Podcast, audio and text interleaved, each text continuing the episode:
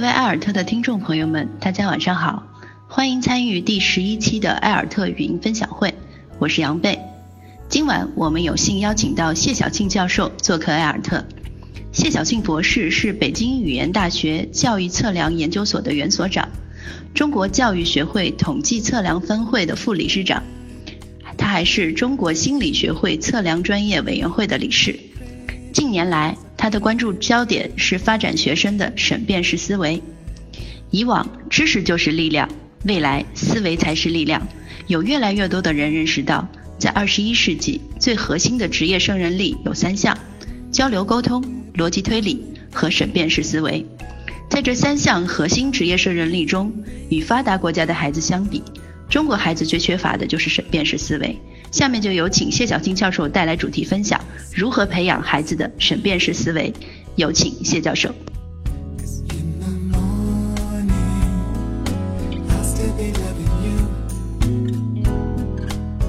大家晚上好，我是谢小庆，很高兴呢，今天和大家分享呢我自己关于审辩式思维的一些思考。呃，审辩式思维呢是英文的 critical thinking 的呃翻译。呃，也经常呢被翻译为批判性思维。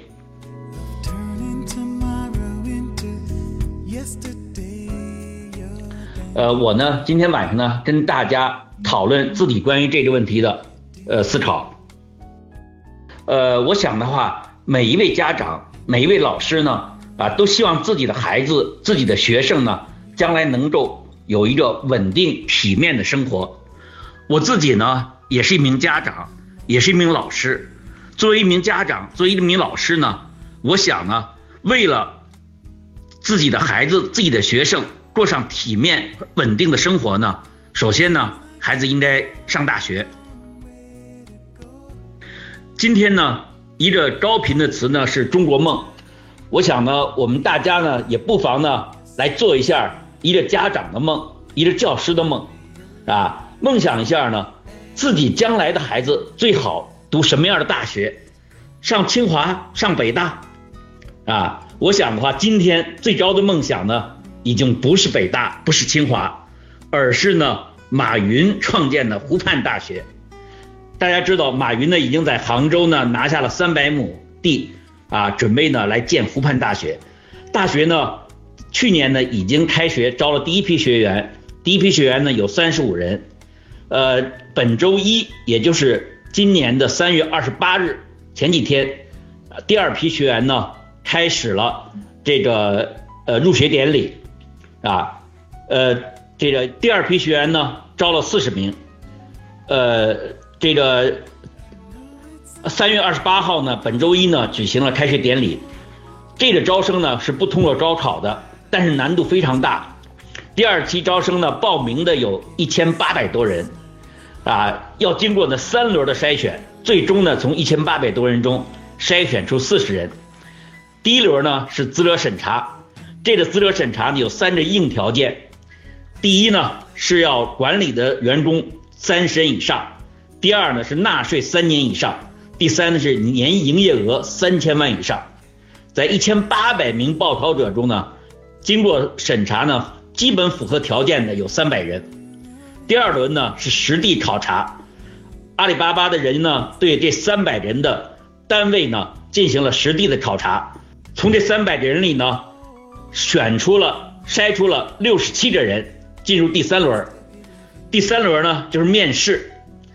大家知道面试官呢有柳传志、刘永好、郭广昌、史玉柱、俞敏洪等等。啊，这些呢都是企业界的大腕儿。最后呢，经过面试，从六十七人中呢选出了四十名学员。二十八日呢，在这个第二期学员的开学典礼上，呃，清华大学的管理学院的院长钱颖一教授呢有一个致辞，然后钱老钱院长呢这样说的：说可惜的是。在传统教育中，教师以传授知识为教学责任，学生以掌握知识点为学习目标，这并不错，他们对管理企业也有用，但是这并非培育创造力、创业精神和企业家精神的精髓。孩子掌握再多的知识点，背下再多的知识点，大家想一想，也赶不上一部联网的智能手机的万分之一。怎么样保证自己的孩子在未来的职业竞争中不会败于一部智能手机，或者败于一台机器人？这是今天每一个家长、每一个老师都需要思考的问题。二十一世纪呢，科技和社会的发展呢？是让人瞠目结舌的。电报和邮政呢，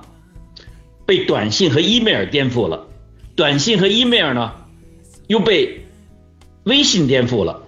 磁带呢，被 CD 颠覆了；CD 呢，被 iPod MP3 颠覆了；iPod MP3 呢，又被手机智能手机颠覆了。大家知道，生产胶卷的顶级公司呢，柯达呢，被自己发明的照相机给灭了。照数码照相机呢，数被数码照相机给灭了，而数码照相机呢，又被智能手机给灭了。啊，未来优步、滴滴是不是会颠覆今天的出租车行业？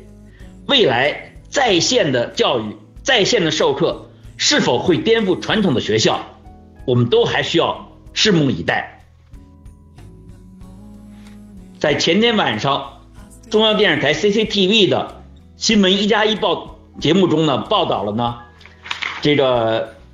济南的中学物理老师王宇老师呢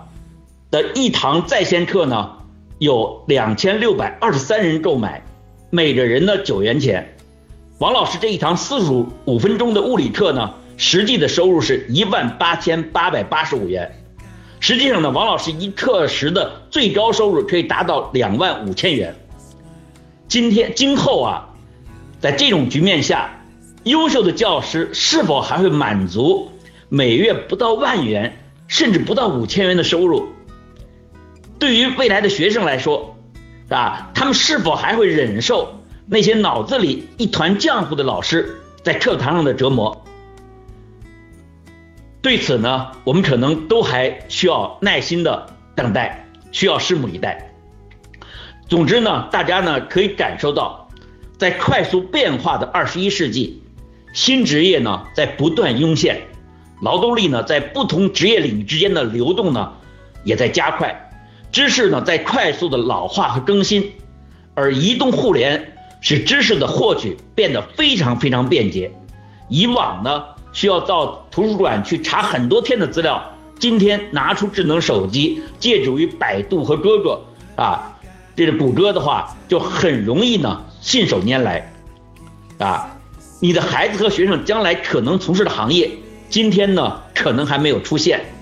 今天的一些热门职业呢，那时候呢可能呢已经消失。每一个家长都希望自己的孩子呢，将来能过一种稳定体面的生活。在《增广贤文》上呢，有这样两句话：“良田万顷，不如薄技在身；家财万贯，不如日进一文。”孩子掌握一些这个，你家里的钱财再多是吧？不如呢，他掌握一些技能啊。这个，而呢，孩子需要掌握的技能。啊，对于孩子的未来发展，可以学习的技能太多太多了啊，比如钢琴、小提琴、绘画、书法、舞蹈、体操，然后这个呃接龙、偷菜等等，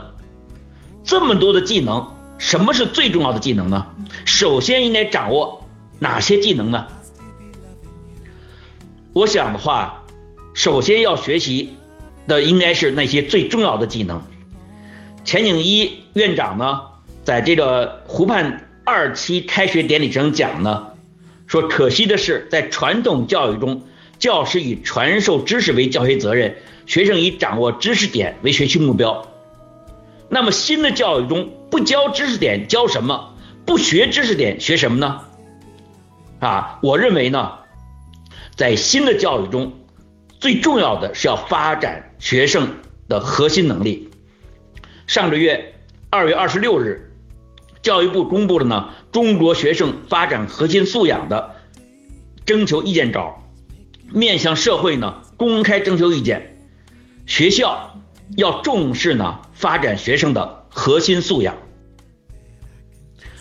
什么是核心素养？对这个问题呢，比较早我看到的比较早的研究呢是英国人的研究，也就是说在上世纪八十年代，英国人呢就非常认真的开始了关心核心素养的研究，那时候呢被称为核心技能，也就是 core skill。在研究的基础之上呢，英国人呢提出了六项核心技能：第一，交流；第二，数字应用；第三，信息技术；第四，与人合作；第五，自我学习；第六，问题解决。呃，从上世纪八十年代开始呢，呃，中国的格局大致是这样，就是教育部呢一直在学美国，而劳动部呢一直在学英国和德国。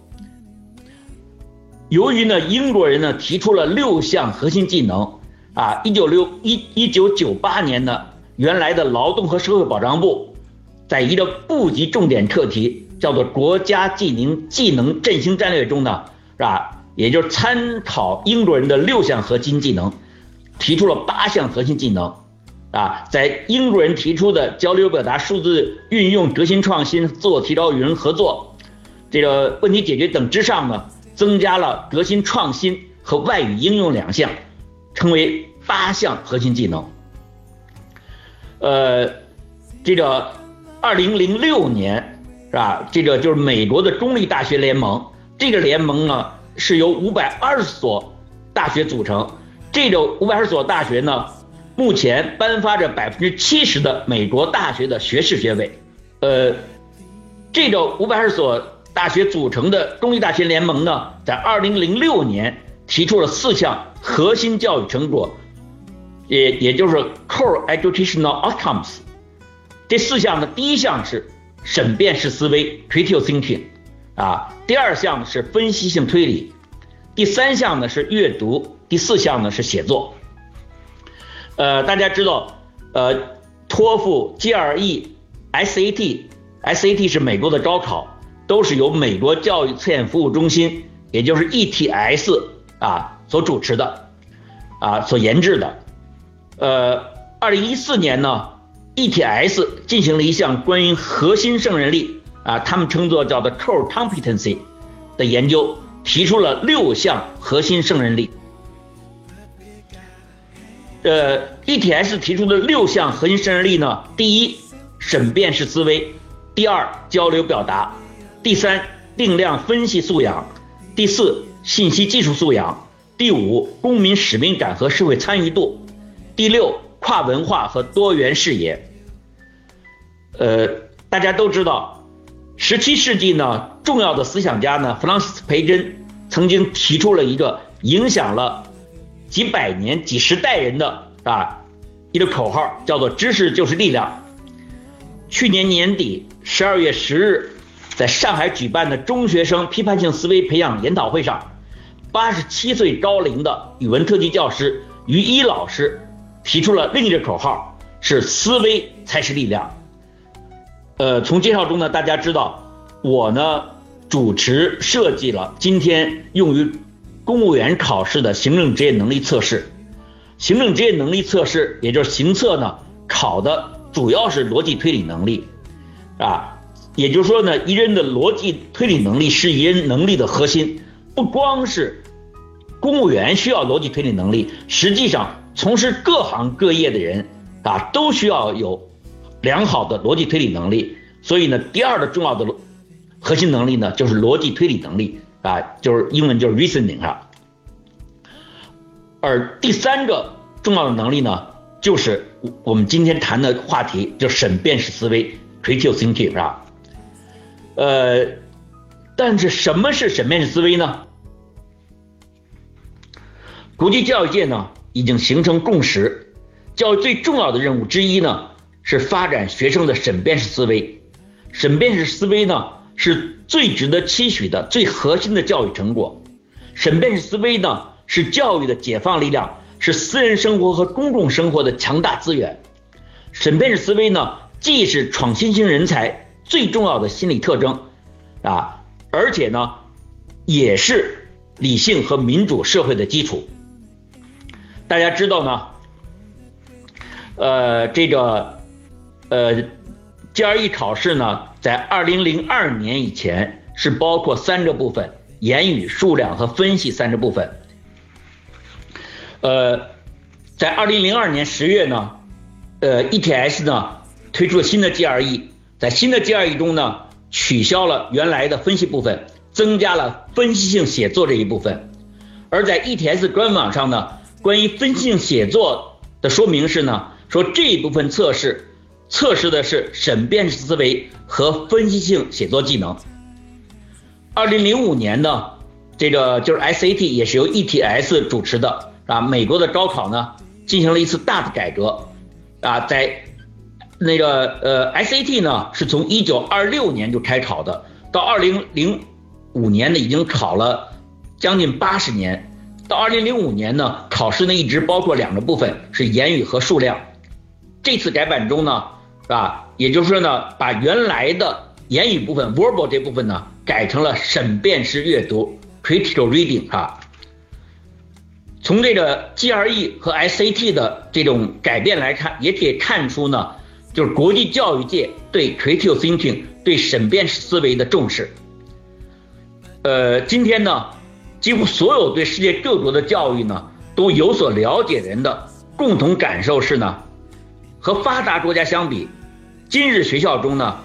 中国学校中最缺乏的就是审辩式思维。审辩式思维呢，啊，是中国教育的。一个短板啊，这个大家都大家可以想一想，清早呢，中国的妈妈，你的脊椎病呢是保守治疗还是手术治疗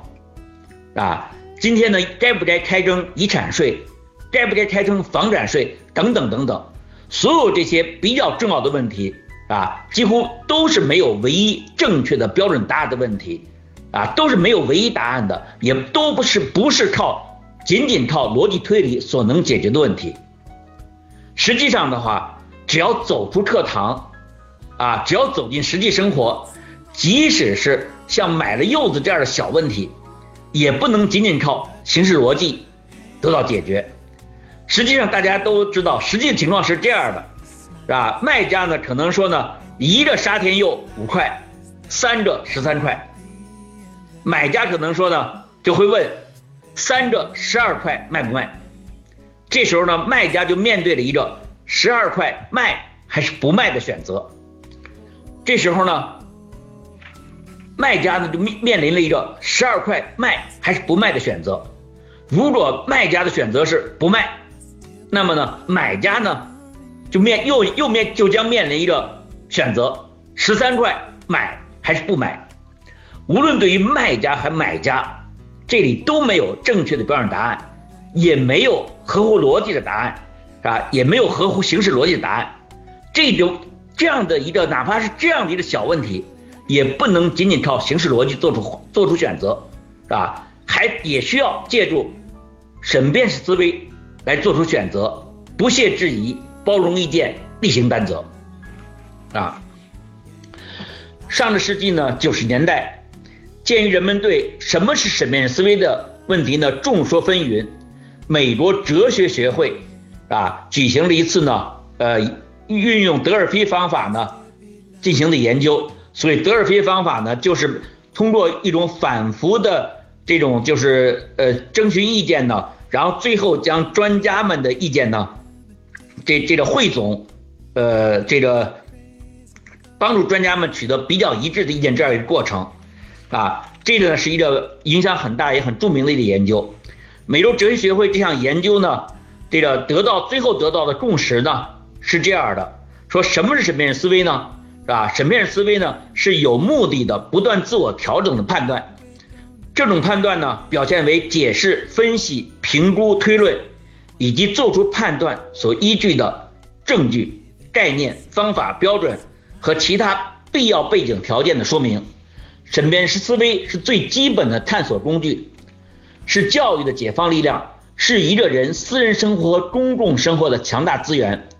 审辩式思维是无处不在的自我调整以适应环境的人类现象。理想的审辩思维具理想的具有审辩思维的人，通常具备下列特质：勤学好问，信息丰富，信赖理智，胸怀开阔，灵活公正，直面个人偏见，谨慎判断，三思而行，能够理解问题所在，面对复杂事物头脑清醒，不懈查找相关信息信息，理性的选择判断标准，专注于探索，在主客观条件允许的范围内精益求精，为更好这个培养审辩思维者，需要呢向这个努力理想的方向努力。审辩思维的发展包括认知技能和人格气质两个方面。呃，这个是呢，就是美国哲学学会啊这项关于什么是审辩式思维的，它的最后的研究结论啊，这就是他关于审辩式思维的，他们关于审辩式思维的一个描述。下面呢，呃，欢迎大家呢提出自己感兴趣的问题，我非常愿意呢和大家进行交流。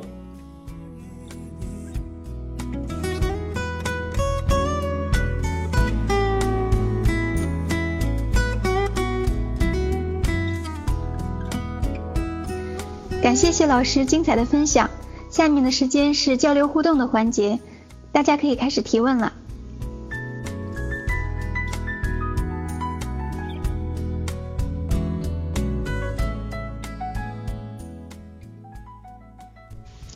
谢老师好，很惭愧，我们作为家长的都不一定具备审辩式思维的能力。鉴于这样的局限，请问有哪些简单易行的方法培养孩子这方面能力呢？谢谢。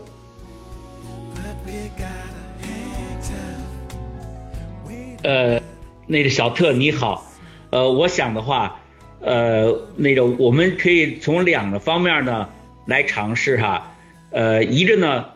要耐心的呢，呃，和孩子呢，就是说讨论那些没有标准答案的问题，啊，比如像刚才我讲到的，啊，就说，比如说这个在地铁上遇见了乞丐，要不要给钱？啊，这个。这点来讲的话，就是有的人呢觉得应该给，啊，因为呢就是说你这个可能给一两块钱对你是无所谓的，但是对于他呢可能很重要。也有的人呢认为不应该给，认为地铁呢是公共场所，他在这点乞讨呢，呃，可能呢是损害了别人的这个呃乘车的权利的哈。呃，再比如说呢，呃，在幼儿园或者在小学被同学打了啊。是应该还手打回去啊，还是应该去找老师啊？这些问题呢，都是没有标准答案的问题啊。可以呢，耐心的呢来和孩子们讨论这些问题，引导这些问题啊。啊，在这点来讲的话，就是说，呃，在呃儿童教育中呢，经常我我们也很经典的一个案例的问题呢，就是这样一个问题是吧？啊，也说呢，呃，一个人。一个人呢，他的妻子呢得了一种重病，若不治疗呢，就有生命危险啊。但是呢，现在有特效药可以呢，这个呃治疗这种病，然后但是呢，他买不起它，所以呢，他为了救自己的这个妻子的命，然后最后他就到药店去偷了这种药。问题就是说，他该不该去偷药啊？有人说呢，呃，不该，因为偷药呢是违反法律的。啊，是犯法的啊！有人说呢，该啊，因为呢，他是为了救他自己妻子的命啊。像这些问题来讲的话，都是没有标准答案的问，而跟孩子一起呢来讨论和思考这样的问题啊，是有助于呢，既有助于提高自身的审辩式思维，也有助于呢提高孩子的审辩式思维啊。这是一个方面，也就是说呢，讨论一些呢没有唯一标准正确答案的问题。第二个方面呢，呃，就是不论是您自己还是和您的孩子一起的，可以呢去质疑一些呢似乎是习以为常的、想当然的呃一些这个呃一些说法是吧，或者一些概念啊，比如说啊，今天我们从小学一年级到呃，甚至到了高中，到了甚至到了大学，都还在学语文课是吧？啊，但是到底什么是语文？啊，其实呢，这个在今天中国的语文教学界是看法相差非常大的，是吧？有人认为呢，语文呢就是语言和文字，有的人呢认为呢，包应该语文呢还应该包含文学啊，比如说，呃，这个《红楼梦》的主题是什么呀？小桔灯的描写手法是什么呀？这些呢已经超出了语言和文字，而且实际上是包含着文学。还有人说呢，呃，这个应该是包含文化啊，学语文不仅要学习语言和文字，不仅要学习文学，还要学习中华文化啊，比如中华文化的孝顺啊，再比如呢，中国人呢喜欢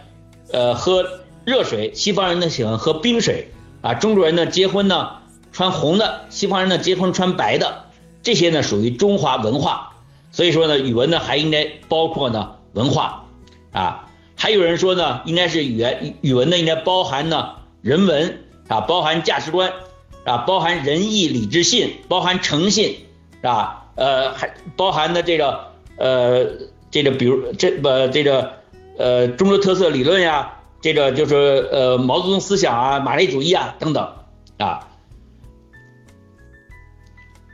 实际上呢，关于什么是语文？是从一九四九年以来，建国六十多年来，已经争论了六十多年，至今看法差距是相去甚远的。同样的语文教师，同样的语文教育研究专家、语文大家，看法是非常差差距非常大的。也就是说，对于这个似乎想当然的、习以为常的一个语文概念，其实大家的看法相差相差很远啊，实际上呢是可以质疑的哈。啊，呃，再比如说啊，比如说这个我们呃经常讲的一句话叫做“分数面前人人平等”啊啊，但是我们想一想，今天呢有的孩子啊，有的穷人家的孩子啊，有些边远地区的孩子，在自己努力学习同时呢啊，还要分担家里的生产劳动和家庭劳动，而有的孩子呢，可以重金聘请一对一的呃优秀的家庭教师来进行辅导。对于教育环境相差这么大的孩子，让他们都在分数面前人人平等，真的是合理的吗？真的是公平的吗？我们再想一想呢，不用说北京和偏远地区的大城市和偏远地区的，哪怕同样是在北京，同样是在上海啊，同样是在南京的孩子，他们所所受的教育条件啊，可能又可能呢差有多大的差，又可能是差别非常大的。啊，在分数面让所有这些接受着不同的水平的教育的孩子，处在不同的环境中学习的孩子，让他们都分数面前人人平等，真的公平吗？啊，实际来讲的话，就是如果有一天我们真正实现了教育均衡，真正实现了使所有的孩子都能完全享受同等的教育，那时候我们才可能说分数面前人人平等。例如像什么是语文，例如像分数面前人人平等。这样一些大家习以为常的一些概念呢，我们是可以质疑的啊，是可以质疑的啊。呃，小特网友，这是呃对您的回答，谢谢。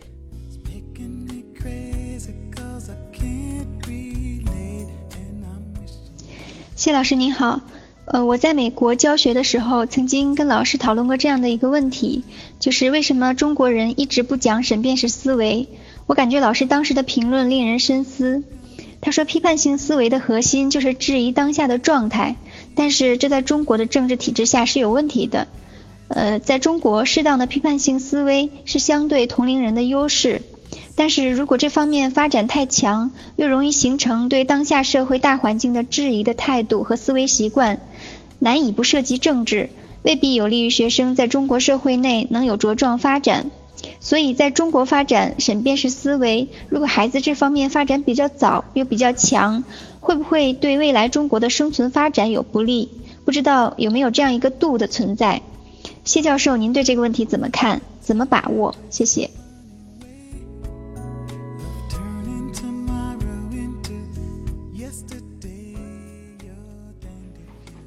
呃，这网友，呃。非常，你的这个问题提的非常好，也是非常尖锐，也是呃这个直击要害的问题。呃，我想的话，确实呢，就是说我们今天在这个这个呃就是引导孩子讨论那些没有唯一正确答案、没有唯一正确标准答案的问题的时候呢，呃，确实呢，就是说，呃，一个呢，就是说有可能呢，呃，会，呃，跟我们现行的有些规章制度，呃，会发生冲突，呃，再有呢，就是呢，经过这样的教育之后的孩子，会在未来的适应环境上，在未来中国化大环境。下的社会生存中啊，可能呢，呃，是对他们呢是不是有利？你的问题呢，确实问的是非常好的哈。呃，我想的话，呃，这个问题呢，也不光是教育的问题。我想实际上来讲的话，就是我们呃每一个老师、每一个家长呢，今天都面临这样一个问题啊，也就是说，在我们今天的种种约束条件之下，我们是不是？要无所作为，还是我们要在力所能及的范围之内有可为？也就是说，当我们可能是要带着脚镣的时候，我们是要站那不动，还是我们还是要继续跳舞？啊，我觉得话这来讲，这个问题本身也是没有唯一标准正确答案的问题，啊，只能每个人呢有自己的选择，是吧？有自己不同的偏好，是吧？preference 哈。啊，也有自己呢，基于自己不同的偏好之上的，啊，就 plausible choice 是吧？我把它翻成叫做普乐好的选择是吧？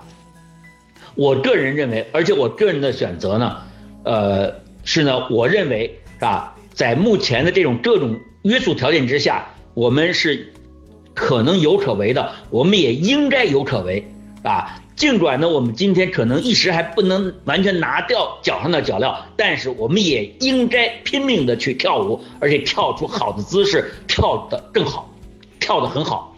啊，所以这呢是可以只能说是我个人的选择，哈，我个人的选择。而实际来讲的话，我们也应该看到呢，啊。呃，我们的社会呢，实际上是在也在不断的改进，不断的不断的在前进，是吧？我们作为一个教育工作者，我们作为一个对孩子未来承担责任的家长呢，我们呢也应该呢，呃，通过努力的去有所为，努力的去跳舞呢，来呢推动我们这个社会的改进，啊，为孩子的未来呢创造更好的条件，是吧？所以，所以这个呢，这是我的想法。所以在，也就是我认为，在今天的约束条件之下，我们是有可为的，也应该有可为，是吧？我们应该呢，呃，还是应该呢，尽可能的引导孩子们去质疑，是吧？去提出不同的想法，去进行独立的思考，啊，去大胆的呃提出自己的问题，呃，用自己的头脑呢去思考。呃，Jeff 呢，这是我对你的。呃，一些回应，谢谢。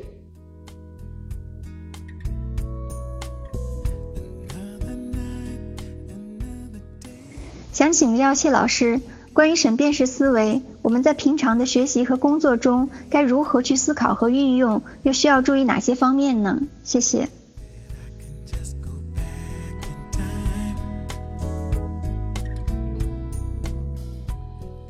呃，那个中俊网友哈。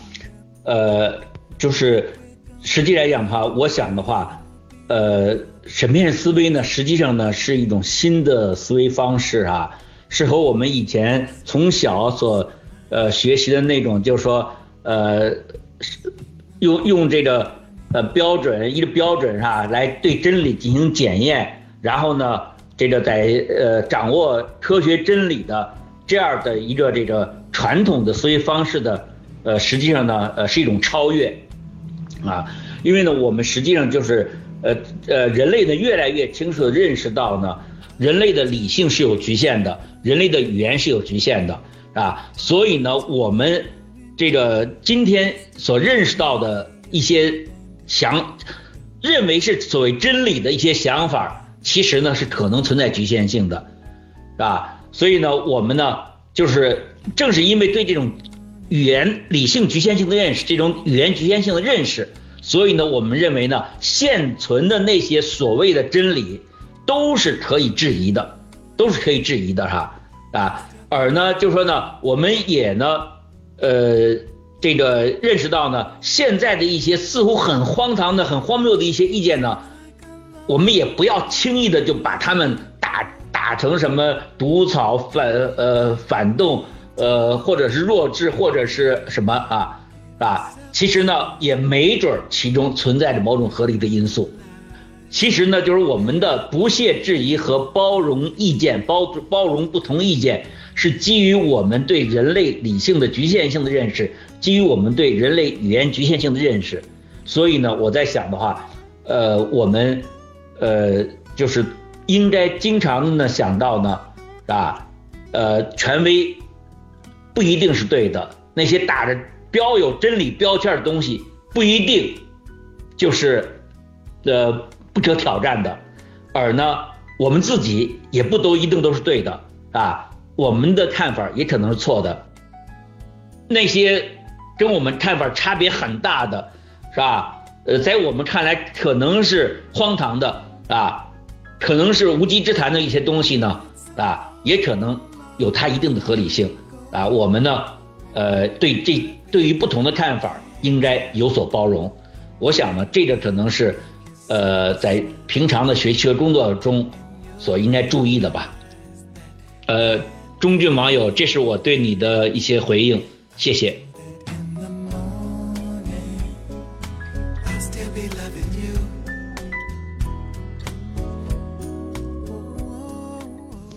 感恩谢教授的分享，请问谢教授。在公立教育压缩学生时间如此严重的情况下，该如何提升学生审辨识思维的训练时间呢？是否有不可避免的冲突？谢谢。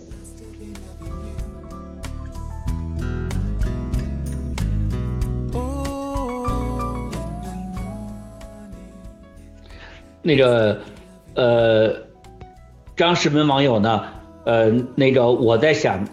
那其实呢，今天呢？呃，有很多公立学校的老师呢，他们在这个发展学生的审辩式思维方面呢，其实呢做了非常好的尝试。呃，这个就我个人来看到的来讲呢，比如说，呃，重庆的这个巴蜀中学是吧？他们呢在这个就是呃注意培养学生的呃审辩思维方面呢，就也就也做了非常好的尝试哈啊，他们在课堂上呢呃组织讨论社会上的一些问题。然后那个，呃，让鼓励学生呢提出质疑、提出问题，然后呢鼓励学生呢进行思想交思思想碰撞、思想冲突哈，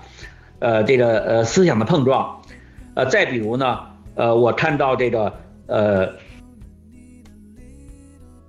呃，再比如呢，呃，我看到呃山东省泰安市试验中学的呃老师们呢，啊？他们呢也在自己的课堂上呢，这个。呃，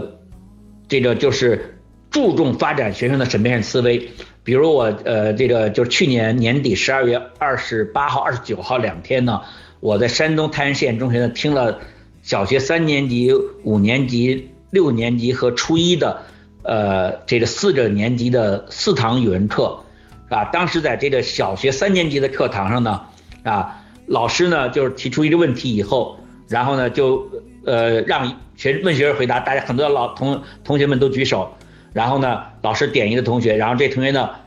回答了问题以后，然后这个同学呢他就说谁质疑，然后第一个学生回答完回答完问题以后说谁质疑，然后呢，班上很多同学就对着他举手说我质疑我质疑我质疑啊，小学三年级的学生啊，然后这个学生回答完问题的学生，然后从这些举手。说我质疑的这个学生中，然后他挑一个人，让那个人来说，然后那人呢，然后又说出他的不同意见啊，然后那人说完以后呢，然后又会问，或者会问谁质疑，或者会问呢谁补充，然后呢又有好多同学对着他举手，然后他又选一个人是吧，来这个呃这个呃质疑呢或者这样的话，老师呢把问题抛出去以后，然后呢这个。呃，剩剩下的呢，然后就实际上在孩子们之间呢，在进行讨论和交流啊，所以这样呢，就我看到那个三年级的孩子们，大家都在那举手招喊我质疑我质疑的时候呢，呃，确实我感到呢非常受到鼓舞，也感到非常欣慰。所以我的意思是说呢，其实呢，呃，在今天，特别是毕竟现在咱们呃，小学，呃，特别是小学生是没有考试压力的，因为我们不允，呃，小升初是不允许考不允许考试的嘛。至少小学在小学阶段，我们是没有考试压力的，啊，我们是完全可以在小学阶段更多的鼓励孩子的审辩式思维。啊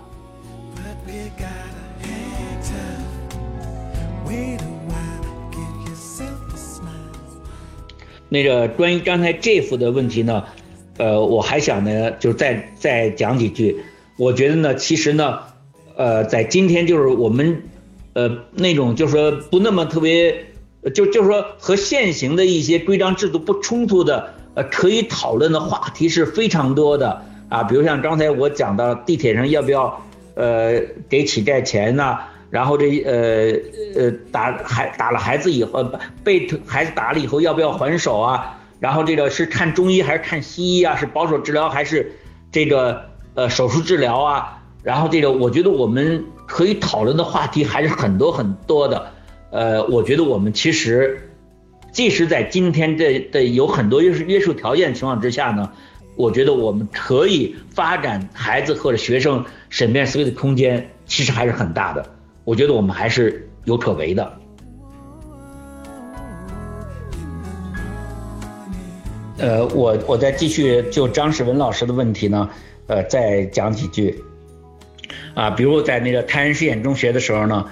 呃，那个就是他们讲的一个古文的课文，这个是他们呃六年级的课文哈，是讲的这个就是呃叫伯牙绝弦哈，也就是那伯牙子呃好这个知音钟子期死了以后。然后伯牙呢，在他的墓前就把这个弦给不再弹琴了。然后，然后最后呢，在讲完这篇课文的过程中呢，然后呢，这个呃讲完以后呢，然后老师抛出的问题呢，就说，就说呃伯牙是不是一定要接弦啊？他在未来的人生道路上就不可能遇见第二个知音吗？像这样的问题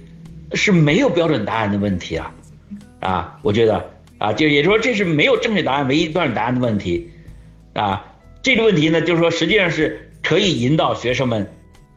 我我觉得这个老师呢，就是设计了一个非常好的问题，他没有标准唯一正确的标准答案，啊，他可以呢引导学生们呢，呃，去展开讨论，啊，呃，那个在泰安实验中学的小学五年级的语文课上呢，呃，我也还有印象比较深刻的一点呢，就是。他们课前呢，那那堂课讲的是，呃，毛主席的这个七律长征，红军不怕远征难。然后呢，因为事先有预习嘛，呃，所以上课的第一个环节就是大家根据预习，大家讲一讲对作者的介绍。然后大家就纷纷举手，有的孩子说他是伟大的军事家，伟大的这个政治家等等等等。然后就就有一个孩子举手说呢，啊，说我查了资料，呃，他呢发动了文化革命。然后呢，造成了很多的冤案，啊，这小学五年级的孩子呀，哈，啊，我这这而而且这个是和我们，呃，那个的政治，就是一九八零年的政治决议也是不冲突的，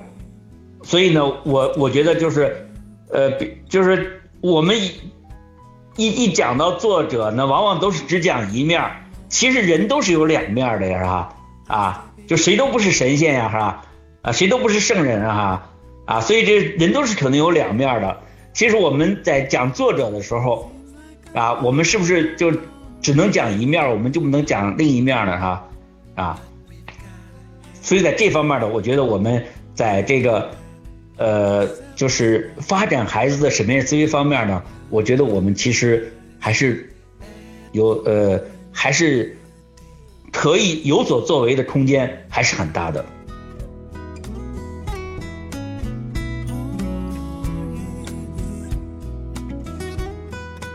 呃，那个我对小特，呃同网友呢再再讲两句。我觉得作为家长来讲的话，可能为了发展孩子的审辩思维的话，可能注意要尽可能的，呃鼓励孩子自己做选择，呃不要呢代替孩子做选择啊。比如说买东西是吧？啊哪个颜色好啊啊，然后让孩子自己去选择，不要说哎蓝色的好买蓝色的吧啊。所以说这个，呃，而且呢，恐怕就鼓励孩子自己做选择，呃，不仅呢是呃发展他的不屑质疑的，而且很重要的呢是从小呢，呃，那个要培养孩子对自己的选择承担责任的这样的一种意识，或者说是自我负责的意识哈。呃，你可以做选择，但是对你选择的结果，你要自己承担责任。要从小呢，从小培养这种孩子的责任意识哈。呃，所以这一点来讲的话，呃，我觉得作为家长是需要注意的。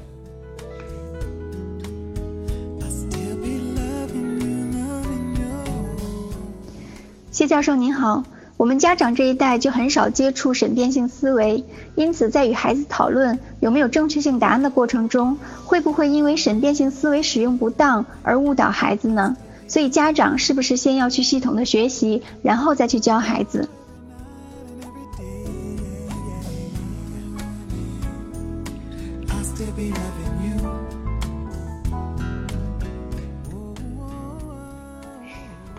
呃，那个。呃，网这这位网友你好哈，呃，我觉得，呃，我呢微信的名字，我自己的微信名字叫做谢助学，啊，也就是说呢，是我我认为呢，呃，我在二零零九年呢，在这个发表这篇文章，啊，呃，就是题目呢就叫做呢，在现代学校中需要的不是教师，而是助学，因为我觉得呢，学习呢。是孩子自己的事情，是学生自己的事情，是吧？呃，我们呢能做的实际上是帮助他们，支持他们。呃，这样呢，就是说我在二十多年前呢，曾经在呃听过一个澳大利亚的一个中学物理老师的一个讲座，啊，在这个讲座上呢，他的几句话呢给我印象特别深。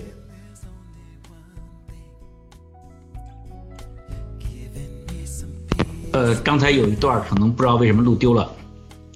呃，那个就是我在二十多年前呢，听过一个澳大利亚一个物理老师的一个讲座，他讲呢，他说我教物理教了三十年，他说我第一个十年呢是教物理，就是 teaching physics，啊，他说我第二个十年呢不再是这个 teaching physics，而是呢不再是教物理，而是呢在教探索哈，teaching explore。他说：“我第三这十年呢，不再是 teaching explore，不再是教探索，而是呢，支持学生自己去探索啊，support students explore themselves 啊，就支持学生自己去探索。呃，所以我觉得这个话呢，呃，二十多年前听到的话，我二十多年以来，我觉得我无数次的重复过这个话，向别人介绍过这个话。我觉得这个呃，这个物理老师，澳大利亚物理老师讲的呢。”啊，我觉得非常重要。也就是说呢，我们实际上我们不是要带着学生跑，我们要支持学生自己跑啊，所以不用考，因为自己呃还没有学好啊，呃，这个我我觉得不用顾虑啊，自己无论作为一个自己可以呢陪在旁边陪着孩子一起去探索。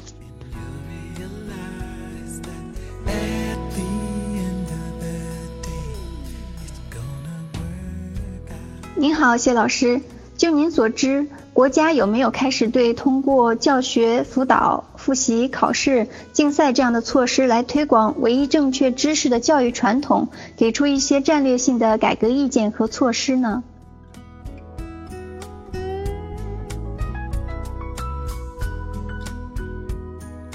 那杨立谦老师，我想的话，在这方面的话。呃，应该呃，现在可能方方面面的人呢，都已经在开始关注这个呃审辩式思维，在新的这个课标修改中呢，好像呢已经是包含了呃要发展学生的呃这个批判能力。啊，呃已已经呃可能开始有这样的表述。啊，呃那个但是呢，就说在这个呃，但是作为今天来讲的话，就是说我们整个所谓创新是大家最关注的问题，而创新和这个呃审辩和质疑是分不开的啊，只有这个质疑成说啊，呃这个挑战权威才可能创新。所以呢，现在我想，由于对于创新的关注，呃，方方面面会越来越重视，呃，学生审辩式思维的培养问题，应该说是，呃，这个空间会越来越大，我这么想。那个，呃，杨立谦老师呢，我再说几句啊，我觉得呢，就呃，改革三十多年来，改革开放三十多年来，呃，从这个农村的联产联产承包啊，这个。呃，到这个就是这个呃股份制的改，城市的股份制改革等等，我觉得每一项改革呢，呃，这个几乎都是自下而上的，呃，都是下边呢在开始进行探索，然后呢，逐渐呢最后得到上边的认可是吧，所以我觉得在这个呃培养和发展孩子的审辩式思维这个问题上呢，我觉得可能呢我们呃也会是一个就是说大家先。老师们、家长们先做起来，然后逐渐的呢，呃，这个呃得到承认的一个过程。呃，杨立谦老师呢，呃，我想我们现在的整个教育体系基本格局呢，实际上还是上个世纪五十年代形成的，呃，苏联为主的这样的一套教育体系，实际上把呃学习过程看成是一个通过学习掌握所谓的真理。然后教师呢向学生传授真理的这么一个过程，呃，实际上呢就是说那些贴贴着真理标签的很多东西，呃都是，呃都是值呃非常可疑的哈，呃所以呢就这个基本格局呢，呃可以说是阻碍今天呃教育的发展，阻碍今天呃学生审辩思维发展的一个重要的不利因素，呃。那个这点呢，需要我们来慢慢的来改进。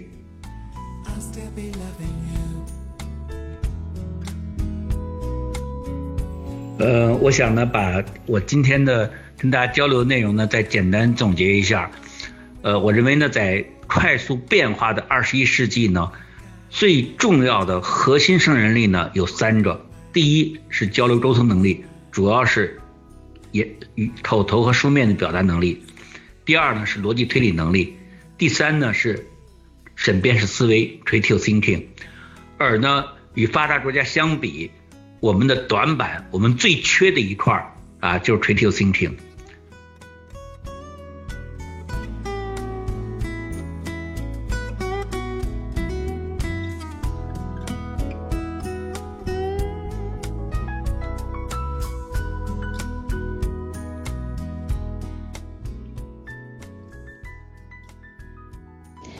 感谢谢老师精彩的分享。那第十一期艾尔特语音分享会就到此结束。在此预告一下，下一周我们邀请到了著名的育儿专家徐志明老师来和我们一起分享如何让孩子爱学习这个话题。我们下周四晚九点再见。